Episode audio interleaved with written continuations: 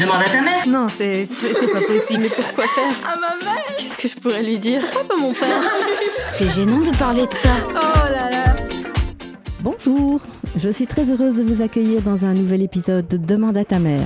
Pour rappel, je suis Nathalie Dumont, pharmacienne de formation et passionnée de communication santé depuis plus de 20 ans. Et avec mon podcast, je poursuis l'idée de mettre à jour les connaissances des mères et des pères aussi, bien sûr, pour que les jeunes filles d'aujourd'hui puissent bénéficier des meilleures informations en matière de santé féminine, et ce, sans tabou et en toute décontraction.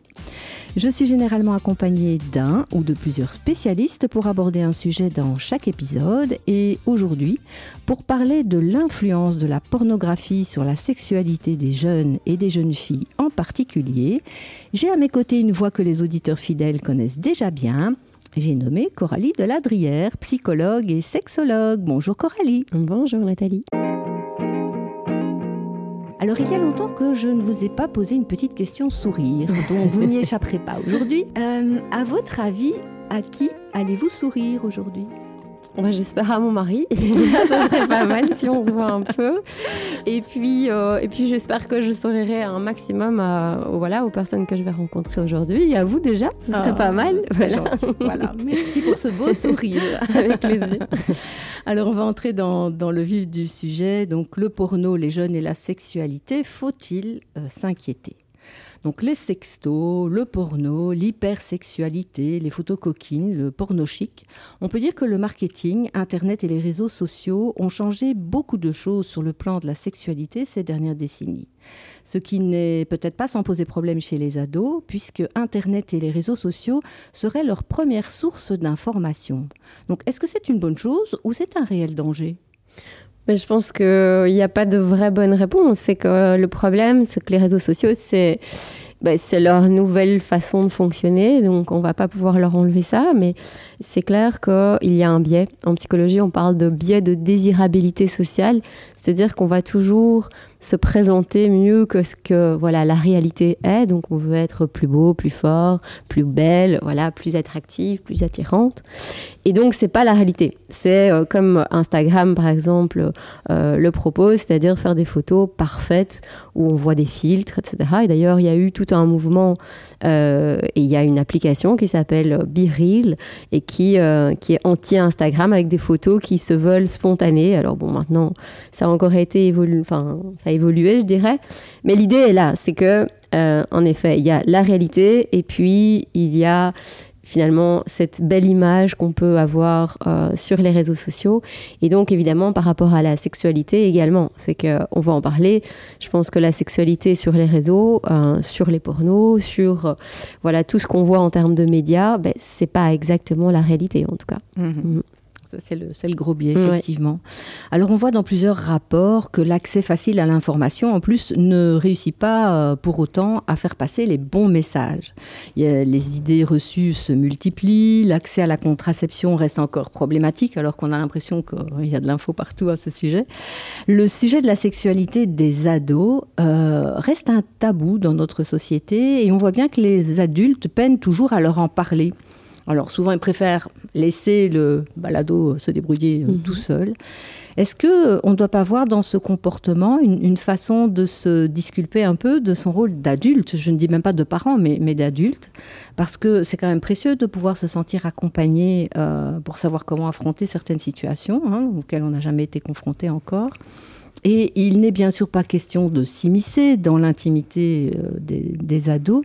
Donc comment en faire en tant que parent ou en tant qu'adulte pour laisser la porte ouverte et être là en fait au bon moment? Mhm. C'est ça qui est difficile parce que c'est une période où le jeune a besoin justement de cette distance vis-à-vis de son parent pour se créer en tant qu'adulte.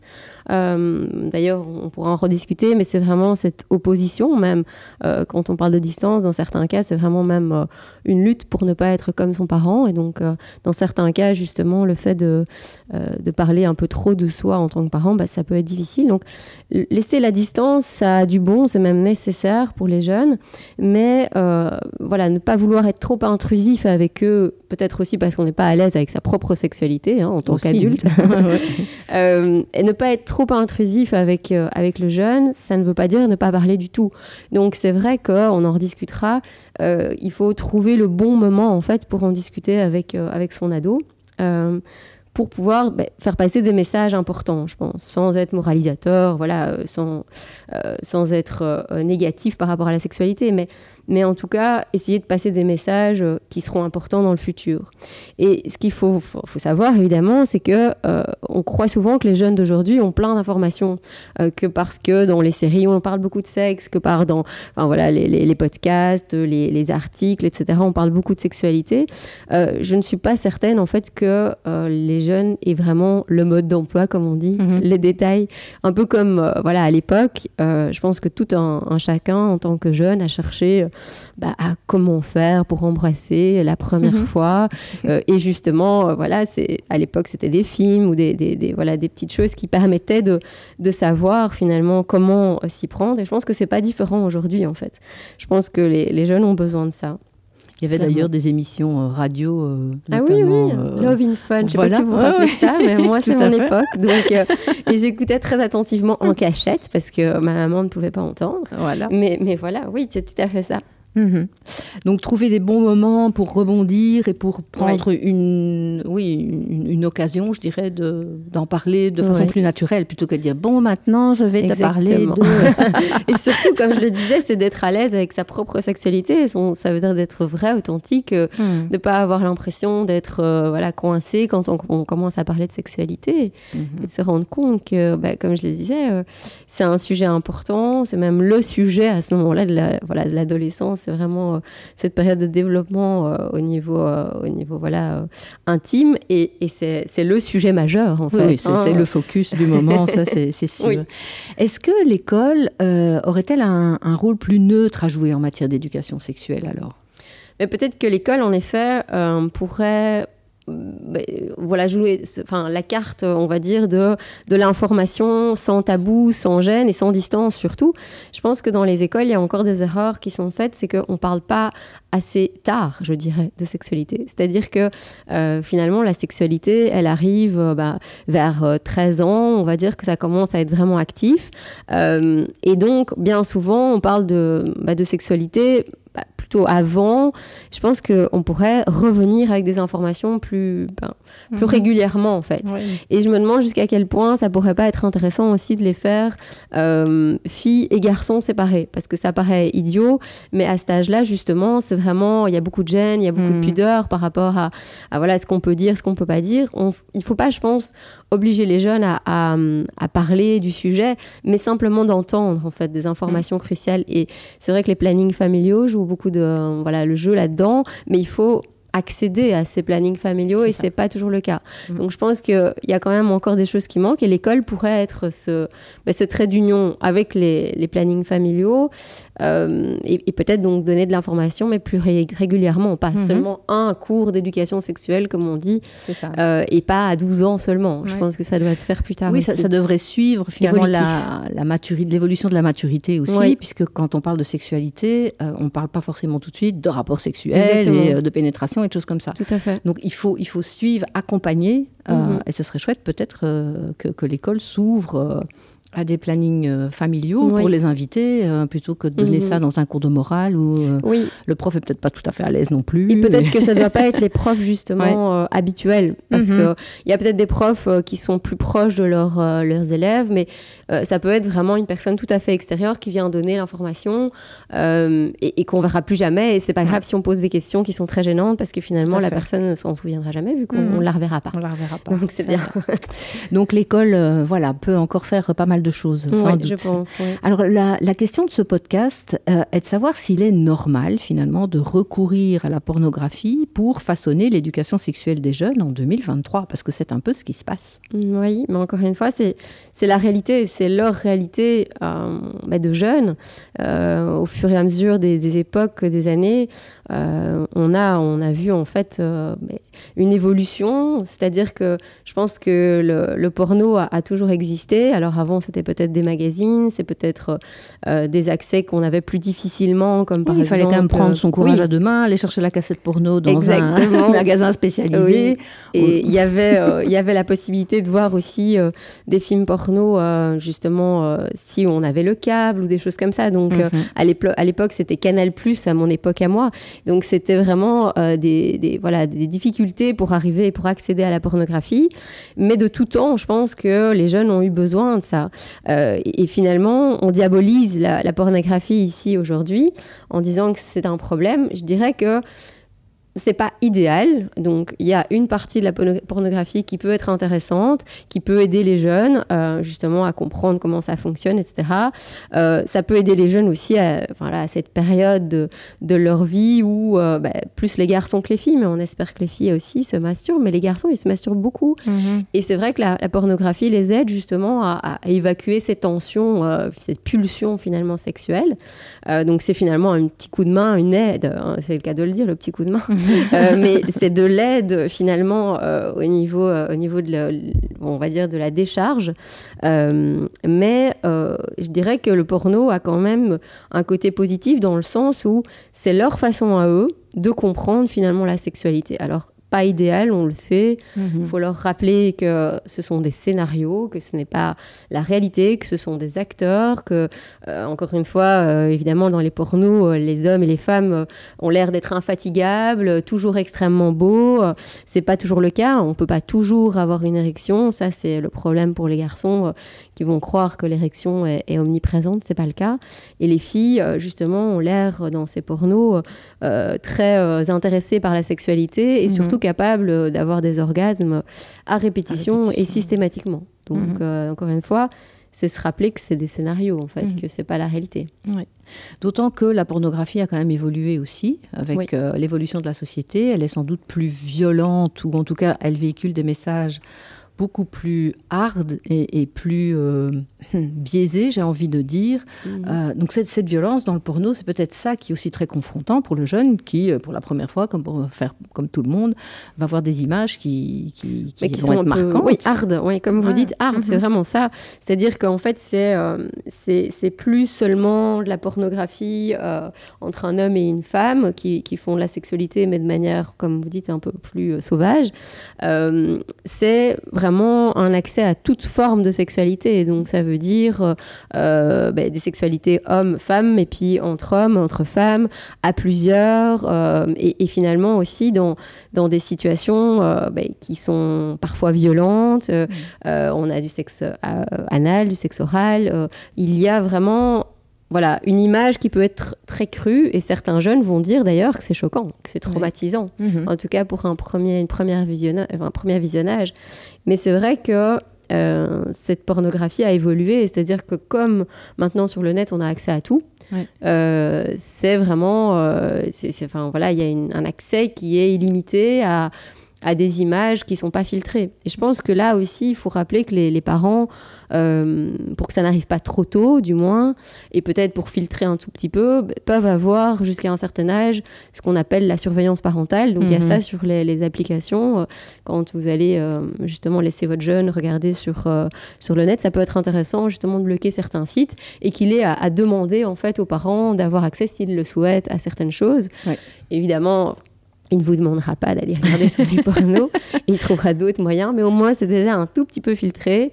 Et voilà, et que Ouais, ça, ça peut les, ça peut les protéger déjà un tout petit peu du moins. Ouais, voilà. d'une certaine façon. Mhm. Alors on dit souvent que cette euh, consommation pornographique baise aussi, euh, biaise, voilà, voilà un beau lapsus, biaise aussi le développement des jeunes et des jeunes filles en particulier du fait du, de l'hypersexualisation des filles et des femmes qu'on voit dans beaucoup de, de, produits pornographiques où la femme est vraiment présentée euh, comme un objet et pour les garçons, on leur demande, et vous le disiez tout à l'heure, une surperformance, une virilité accrue, euh, ce qui euh, met une pression dingue aussi sur ces ados en disant moi je dois être comme ça sinon j'aurai jamais de succès quoi. Ça ça ira ça ira jamais Oui, il y a vraiment euh, cette influence, euh, voilà, de euh, comment dire, de, de- de- cette représentation sexiste en fait des relations intimes.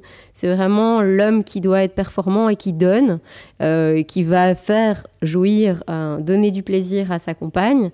et la femme qui est soumise, qui vient accueillir et qui Mhm. doit un peu accepter tout et n'importe quoi aussi. Donc, c'est ça, ouais. donc oui, il y a vraiment ben, ce, ce problème finalement de ce qui est transmis par le porno euh, et qui n'est pas la réalité, on le rappelle encore une fois. C'est de nouveau le rôle aussi du parent euh, à des moments adéquats, c'est-à-dire à des occasions peut-être qui s'y prêtent, euh, quand on a par exemple une information, je sais pas moi, dans les médias ou bien quand un jeune, enfin le jeune commence à parler de, de quelqu'un d'autre ou bien d'une, voilà, relate une expérience. C'est le moment parfois de rebondir sur ben, le fait plus largement que ben, Mhm. les pornos, c'est pas la réalité, et il y a plein d'autres choses qui ne sont pas la réalité. Donc, quand on parle un peu de manière plus générale, on peut parfois biaiser, enfin, euh, di- enfin décliner un petit peu la- l'information et dire que ben, c'est comme les pornos, c'est pas la réalité. Il y a des tas de Mhm. choses qui sont des fictions, qui sont des scénarios.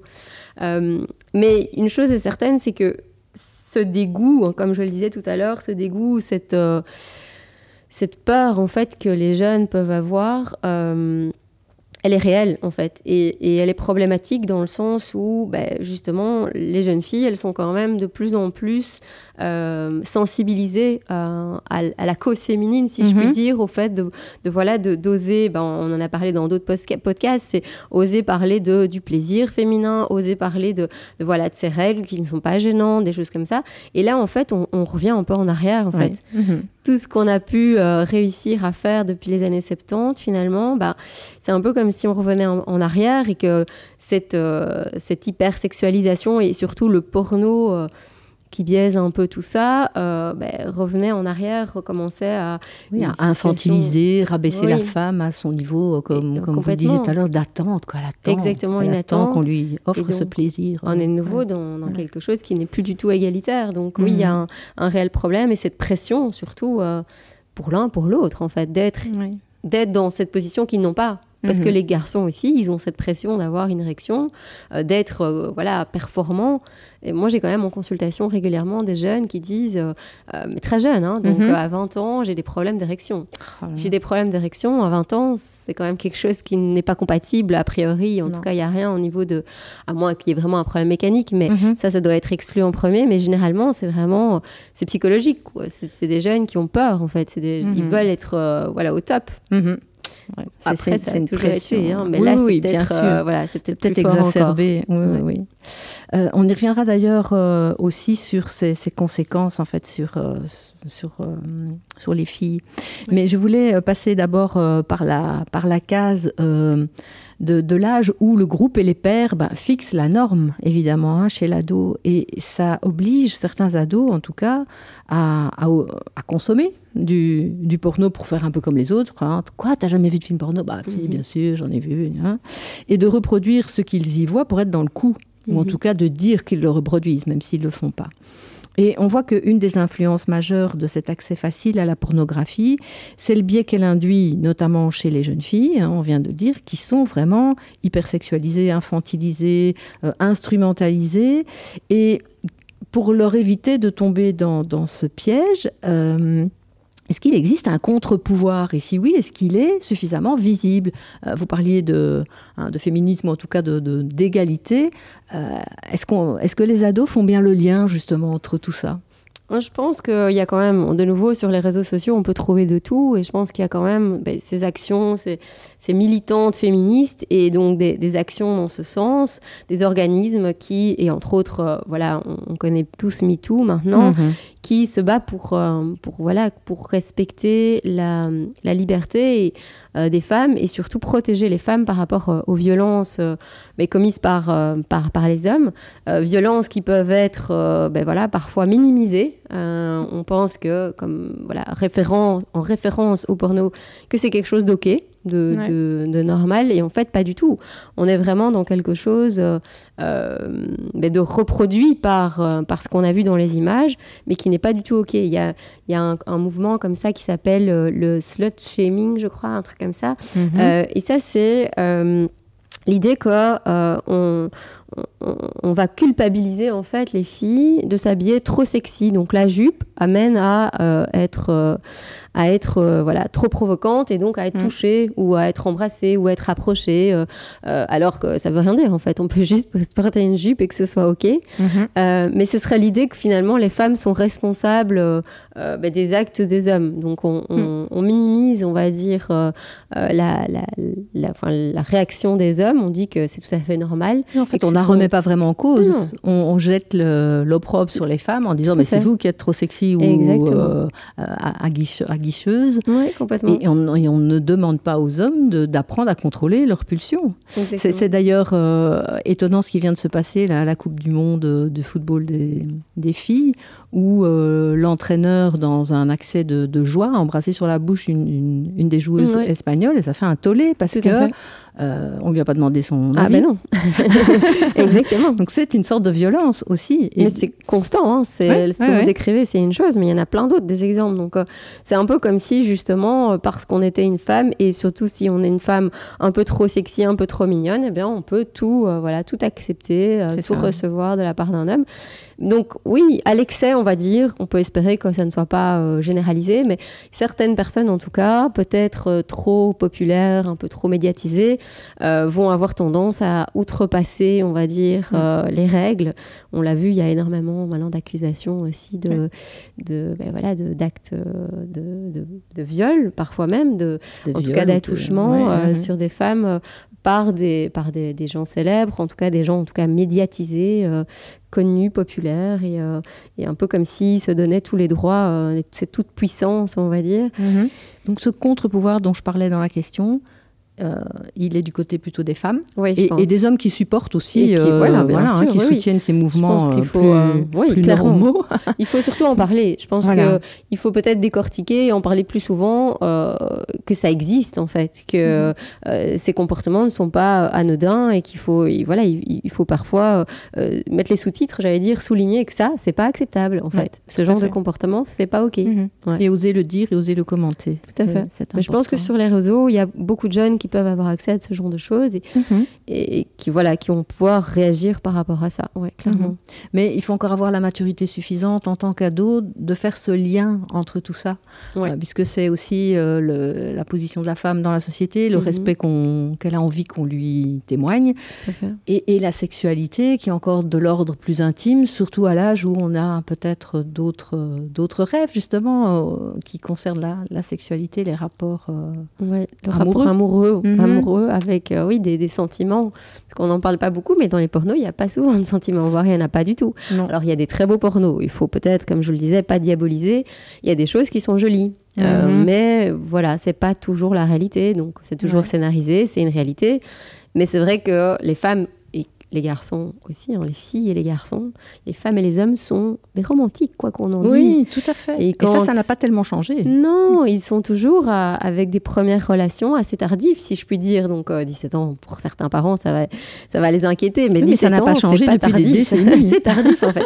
voilà, exactement. Et je pense qu'ils vont d'abord commencer par bah, justement utiliser le porno parfois pour la masturbation, pour se découvrir, et peut-être pour faire des mauvaises découvertes, on est d'accord. Mhm. Mais justement, en tant que parent, c'est important de, de, bah, de, recadrer en disant que ça, ce sont des scénarios, en fait. Au même titre qu'un film, une série, mhm. ce n'est pas la réalité. Et euh, voilà, il faut trouver le moment juste pour en parler, mais c'est vrai que c'est en tout cas le rôle d'un parent de le rappeler que c'est mhm. pas la réalité. Même si on aimerait bien, hein, je pense qu'on a tous, euh, je pense que depuis toujours, euh, on a tous besoin d'imaginer, de, euh, voilà, petit, on, a des, des, rêves comme ça de, de, princesse quand on est une petite mhm. fille, de super-héros quand on est un petit garçon. Et puis après, à l'âge de l'adolescence, ben, on a des, des, idoles en fait. On a, à l'époque, c'était plus des chanteurs. Maintenant, ça va peut-être plus être ben, justement des youtubeurs, comme on dit, des, instagrammeurs. Mais, ah, mais on a tous besoin en fait de croire en quelqu'un, de suivre en fait, euh, voilà, un quelqu'un, un quelqu'un qui va nous inspirer en fait. Mhm. Peut-être que les, livres pourraient reprendre un peu de, de leur place aussi, parce qu'il y a aussi eu de la littérature mhm. euh, euh, pornographique ou, érotique, mhm. et, et, ça, ça permet peut-être de prendre un tout petit peu plus de recul, parce que l'imaginaire est sollicité aussi. Ça pourrait être sympa, oui. je ne sais pas si tous les jeunes sont là-dessus, mais c'est vrai que à l'heure d'aujourd'hui, ils sont plus sur leur téléphone, sur leur smartphone, et c'est plus facile à consommer. Ça hein. mais ça pourrait être euh, voilà une inspiration, en tout cas pour, les parents. Alors je voudrais encore juste insister, insister sur cette hypersexualisation des, des filles, parce qu'il y a des études qui montrent que c'est quand même pas sans conséquence euh, sur euh, sur euh, leur mental en tout cas. Et il y a des effets négatifs sur le fonctionnement cognitif, sur la santé mentale, sur la sexualité, sur le comportement en général et les croyances. Et j'ai été très étonnée en fait de voir à quel point euh, ça peut être euh, important. Et on voit que, ben voilà, on n'en parle pas forcément non plus hein, quand on est confronté à toute une série de choses comme ça, mais on peut déceler euh, des comportements qui, qui, peuvent interpeller, comme des comportements sexuels plus risqués, euh, ou bien euh, bah, la présence de troubles alimentaires, des cas de dépression, une faible estime de soi ou une baisse des résultats scolaires. On voit d'ailleurs que certains symptômes ressemblent à ceux dont souffrent les filles et les femmes qui ont été agressées sexuellement. Est-ce que on minimise l'agression culturelle que subit la nouvelle génération de filles dans notre société? Mais je pense que de nouveau, on, devrait plus en parler et qu'il n'y a, qu'une minorité de la population qui est sensible à, cette question. Je pense que c'est dommage. En tout cas, voilà, là, on a l'occasion d'en parler euh, grâce à ce podcast, mais c'est important que les mamans, les papas euh, de ces jeunes euh, se rendent compte. Et ces jeunes, c'est pour, voilà, ici, notre audience, ce sont des ados, mais en réalité, c'est peut-être même plutôt euh, on parle de plus en plus d'hypersexualisation de, la société en général. Donc la mhm. sexualité un peu partout. Mhm. Elle, elle, bah, voilà, porno chic, hein, complètement. on en parlait dans. Elle, elle, apparaît partout, donc vraiment dans les objets de la vie courante, dans, à la télévision évidemment, dans les médias, etc. Mais aussi euh, chez les tout petits, les, les, toutes jeunes, on va dire, les petites filles qui ont euh, des petits t-shirts avec, avec parfois des, hmm. des mots un petit peu particuliers, ou bien par exemple, voilà, elles s'habillent vraiment comme des petites madames, quoi, comme des, mhm. des, petites madames, mais très sexy, en fait, et qui ont parfois des, des positions, euh, quand elles prennent des photos, euh, bah, qui sont celles de femmes, euh, bah, justement, mhm. matures, et, qui sont à, l'aise avec leur sexualité. Donc, ça veut dire avec un peu trop d'avance, voire beaucoup, beaucoup d'avance. Vu que ça, c'est vraiment vers, vers déjà 7-8 ans, on peut voir apparaître des mhm. comportements sexuels chez des petites filles qui ne sont pas du tout à même de comprendre quoi que ce soit à ce sujet. Donc, même dans les petites poupées, il y a certains articles qui traitent de ça, c'est les poupées sont de plus en plus sexy en fait. À l'époque, euh, Barbie était euh, déjà très sexy pour, euh, pour son époque, c'est-à-dire qu'elle avait des hanches, elle avait une belle taille, beaucoup de poitrine. Mais aujourd'hui, on est même dans quelque chose de sexy au niveau de l'habillage, donc très court, les barésies, les talons. Donc il y a quelque chose, peut-être qu'il y a plus qu'avant, je dirais, même si ça, encore une fois, ça a toujours existé. Mais je pense que plus que jamais, il y a une sexualisation qui, qui apparaît dans les jouets, dans, je vous disais, la, la vie courante. Donc je pense que que les, parents doivent être à même de se rendre compte de ça, qu'ils doivent mhm. mettre des limites très jeunes pour les, jeunes enfants, euh, les remettre régulièrement à leur place, leur rappeler que ce sont des petits enfants, des petites filles, des petits garçons. Euh, et qu'ils auront bien le temps en fait euh, mhm. de, de, faire voilà la découverte de tout ça plus tard et puis et puis pour les jeunes en fait c'est de comprendre en fait que toute cette influence peut-être qu'ils ont depuis toutes ces années a biaisé leur, leur vision des choses. C'est-à-dire que aujourd'hui, sans doute que les filles, ben, on le dit souvent, elles se maquillent plus rapidement, elles mhm. ont euh, des attitudes euh, justement plus adultes. Euh, quand elles ont 14 ans, on a l'impression qu'elles sont en dernière année en réto. C'est impressionnant parfois. Mhm. Et, et, donc là, c'est de leur rappeler que, ben, de nouveau, c'est chouette, c'est voilà, elles aiment peut-être bien ça, mais de nouveau de mettre des limites euh, mm. que parce qu'elles n'ont pas la maturité qui qui devrait accompagner ce genre de d'artifice ou de parce que forcément ça induit des comportements masculins, ça induit des comportements masculins. Euh, ça va marquer sur, euh, sur la tête de la fille si elle a 14 ans ou 18 ans. Et ça induit des comportements masculins pas du même âge en fait. C'est-à-dire que les petites filles de 14 ans, ce ne seront pas les petits garçons de 14 ans. Non. Et ce pas des petits enfants, c'est déjà des ados.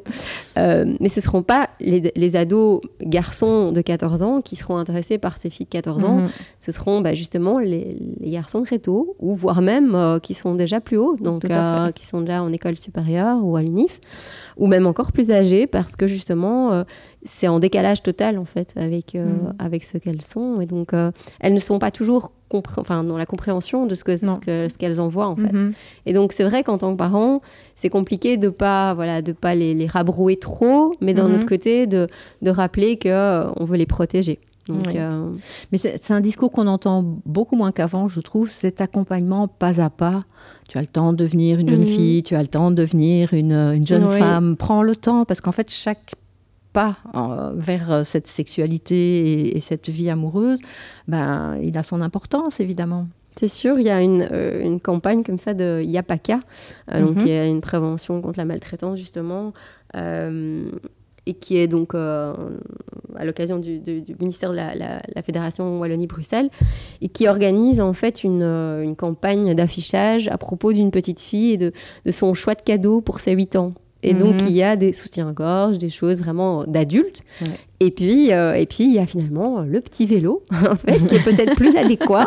Euh, et donc, on leur dit vraiment, euh, en tant que parents, laissons-les grandir, finalement, laissez-les grandir. Et donc, euh, que, que chaque âge, voilà, a son, son développement euh, psycho- psycho-affectif, comme on dit. Et donc, c'est vraiment Mhm. important. Oui, tout à fait. Donc, gare au marketing euh, qui, nous, qui nous manipule Oui, aussi. ouais, c'est sûr. Voilà.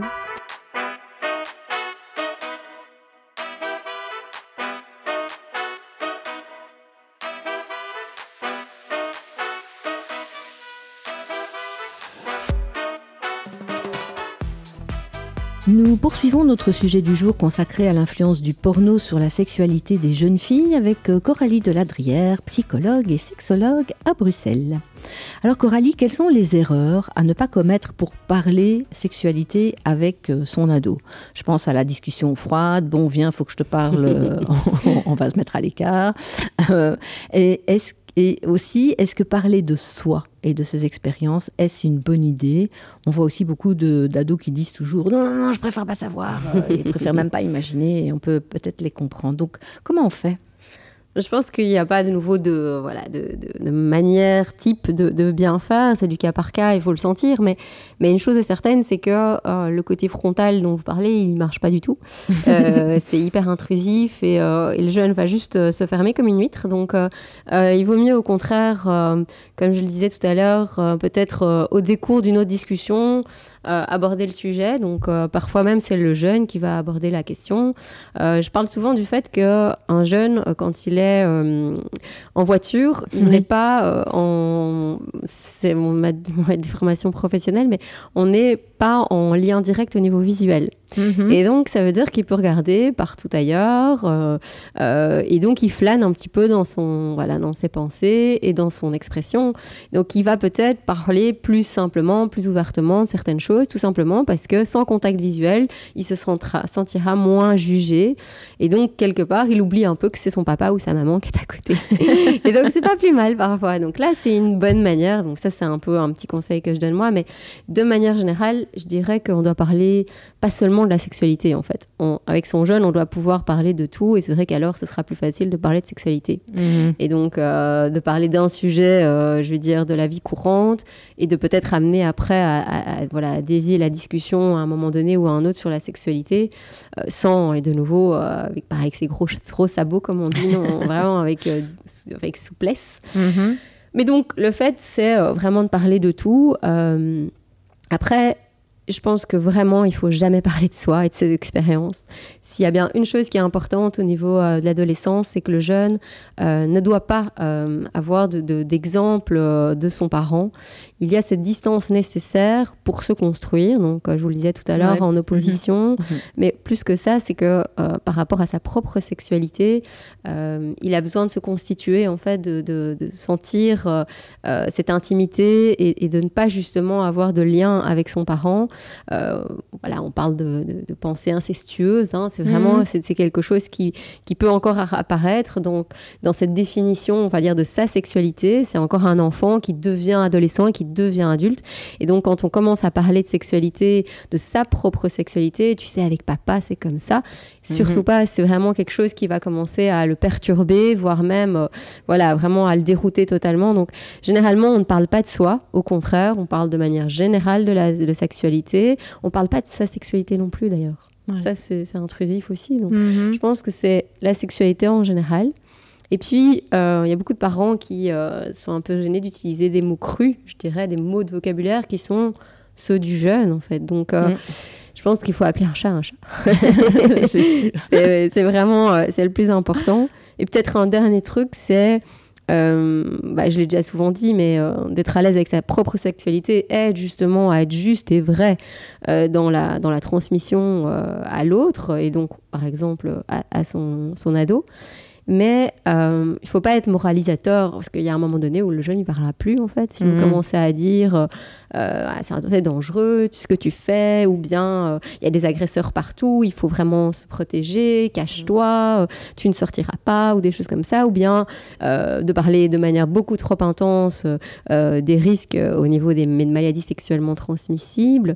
Euh, voilà, c'est important. Il ne faut pas non plus générer une peur euh, inconditionnelle. C'est sûr. oui. Et je suis bien d'accord que par exemple dans les pornos, il y a un vrai problème, c'est que tous ces acteurs, ils sont la plupart du temps sans préservatif, et donc ça donne pas, comme on l'a dit tout à l'heure, c'est l'exemple que voient les jeunes, ça donne pas un, voilà, un, Le bon un message, bon cas. message, mais, Mhm.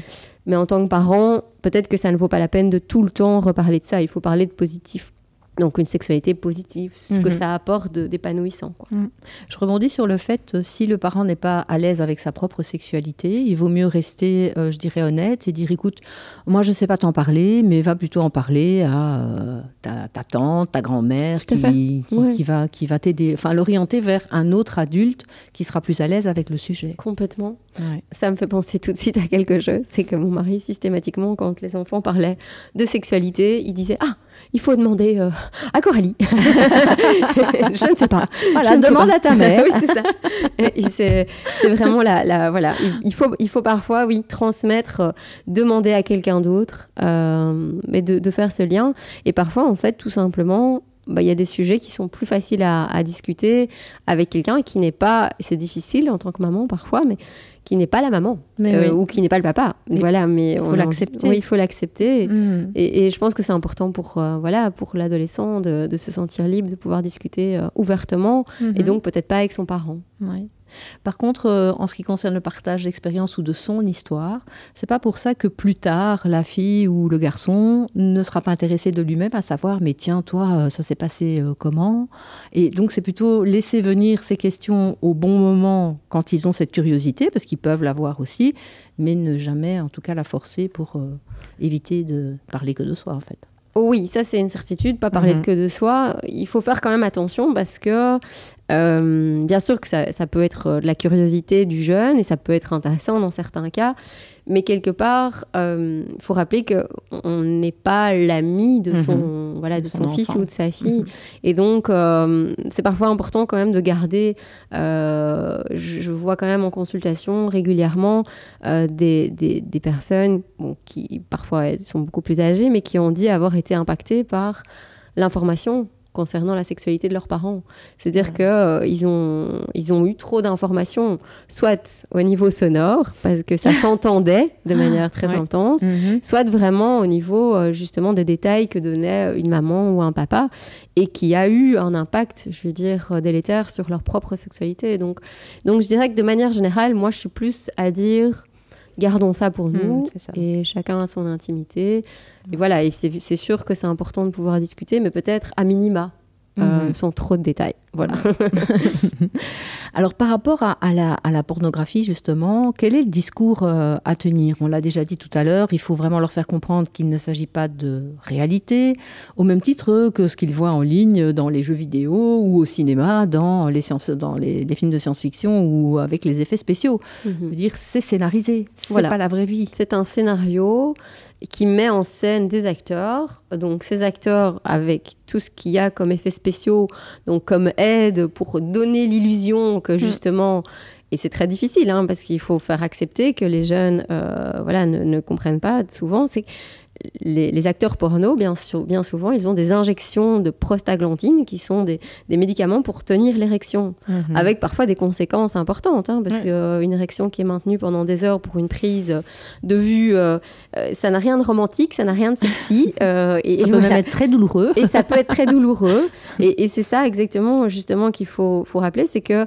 y a vraiment tout autour de ce scénario, bah, déjà un fantasme, parce que vous allez voir dans les pornos, c'est une déclinaison de fantasmes de mm. différentes personnes qui, euh, voilà, qui ont scénarisé ces fantasmes et qui vont répondre à certains fantasmes que le jeune va avoir, que tout un chacun va avoir, mais parfois pas. Donc il y a des, des pornos qui ne répondront pas aux fantasmes de certains et c'est OK, en fait. Ça aussi, c'est d'accepter que finalement, c'est pour ça que je le disais tout à l'heure, la pornographie, c'est intéressant pour certains, euh, tout en étant conscient, évidemment, de, voilà, de, cette euh, scénarisation et que ce n'est pas la réalité, mais que le fantasme, euh, ce n'est pas le même pour tout le monde, en fait. Mhm. Et donc, il y a un peu à boire et à manger, on va dire. et donc, voilà.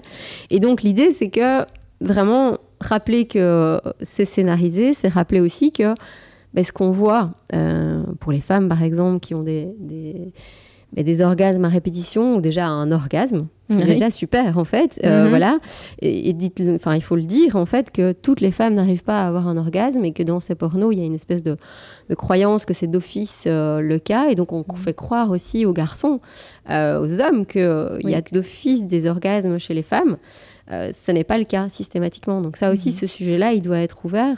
Le fait que justement il y ait des, euh, des pornos qui soient avec euh, des pénétrations anales aussi, ce n'est pas sans douleur. Ce sont des, mhm. des, informations qu'on donne pas souvent. Et pourtant, voilà, la pratique peut être agréable pour certains, pour certains couples mais euh, elle nécessite certaines adaptations. Donc euh, tout ça, ça n'est pas visible en fait dans les pornos. Ça a l'air d'être si simple, si facile. Ce mhm. C'est pas le cas en fait. Ce C'est pas euh, systématique. et pareil au niveau de l'éjaculation, tout ça, la, plupart du temps, c'est du faux comme on dit. C'est du mhm. faux. Et le faux, bah, c'est difficile à accepter parce que les jeunes peuvent parfois penser que c'est euh, du réel et que, et que eux vont aussi avoir des orgasmes, vont aussi avoir des, euh, des, des, éjaculations comme celles qu'on peut voir dans les pornos, pornos mais c'est pas la réalité. Ça mhm. nécessite bien souvent des médicaments et des effets, en effet, euh, voilà, spéciaux, comme on dit. Très bien. Et je voudrais revenir sur ce que vous disiez tout à l'heure, qu'il ne faut pas diaboliser la pornographie, mais plutôt apprendre aux jeunes à, à la consommer euh, avec euh, du recul. Je pense qu'il faut leur faire confiance. Euh, c'est, enfin, force est de constater tout de même que voilà, dans, toutes les époques, il y a eu euh, des débordements, c'est vrai, mais il y en a encore aujourd'hui. Et il y a aussi euh, une possibilité justement d'avoir euh, accès à la pornographie et que ce soit de manière modérée. Alors il y aura évidemment, comme je le disais, des gens qui vont toujours avoir besoin de plus de pornographie. Et, c'est vrai que si ça devient quotidien et que ça commence à manger vraiment ben, voilà, les activités scolaires, les activités professionnelles et de loisirs, Là, ça devient inquiétant. Donc les parents doivent s'inquiéter justement s'ils comprennent qu'il y a quelque chose dans ce sens ou si les jeunes se rendent compte que ça commence à, prendre trop de place. Oui, ça peut vraiment être addictif. Ça peut être addictif, mm. mais la plupart du temps, ça peut, euh, voilà, ça peut être juste une période de leur vie ou une période finalement euh, voilà, de leur semaine, de leur mois, on va dire, qui est une, activité récréative, mm-hmm. mais toujours dans cette connaissance de... Euh, voilà, la limite, euh, ce qu'on voit dans la pornographie, euh, avec, comme on le disait, euh, cette inégalité homme-femme, mhm. n'est qu'une voilà, qu'un scénario et, ça n'a pas la, ce n'est pas la réalité quoi. Dans la réalité, on peut avoir des sentiments, de la douceur, de la bienveillance pour son conjoint, sa conjointe et voilà son partenaire. C'est sûr.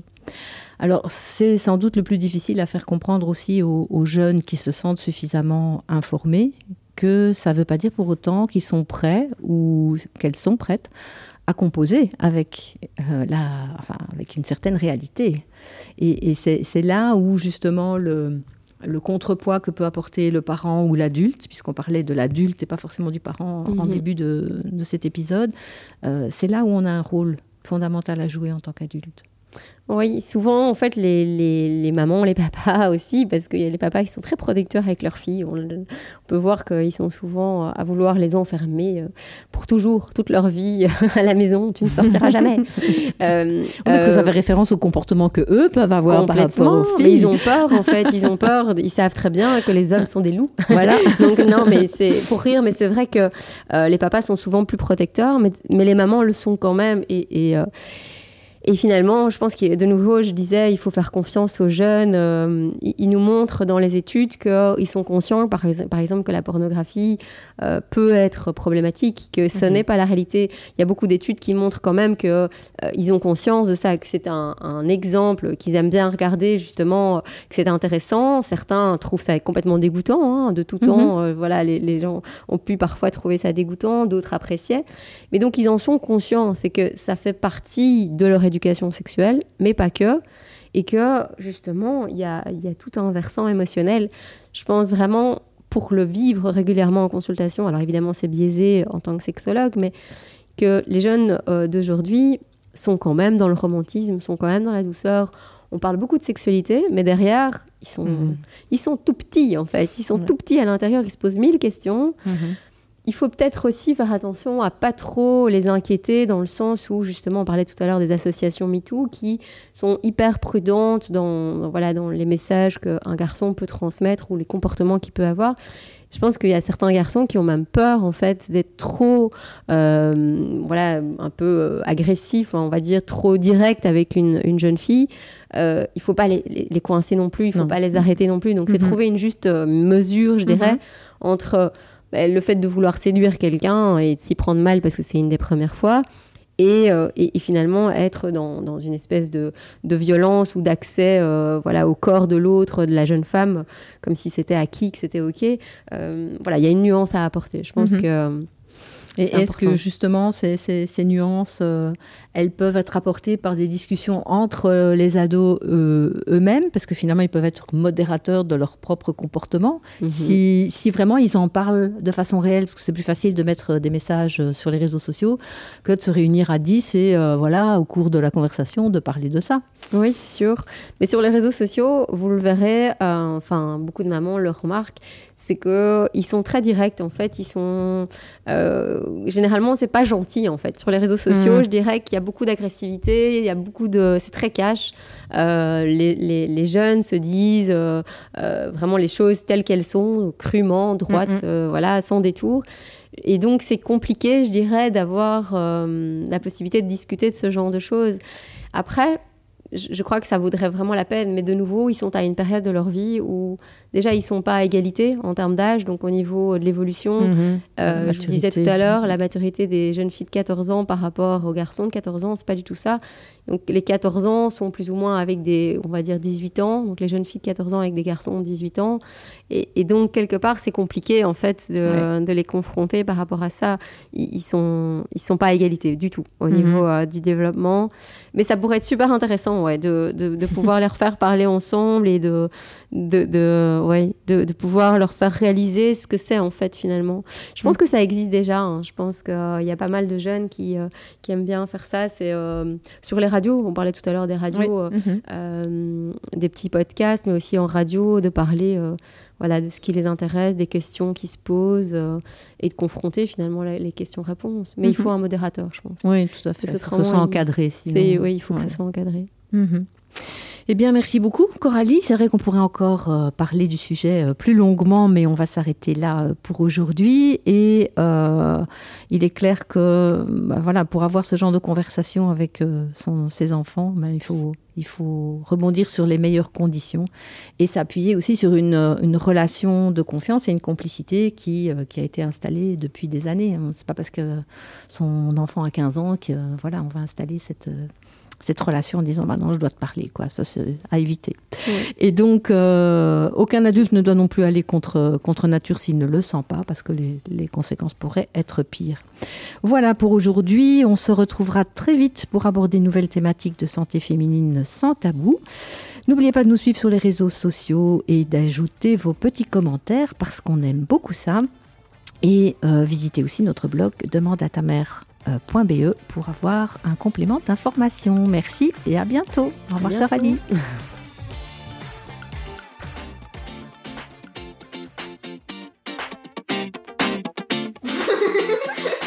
Oh là là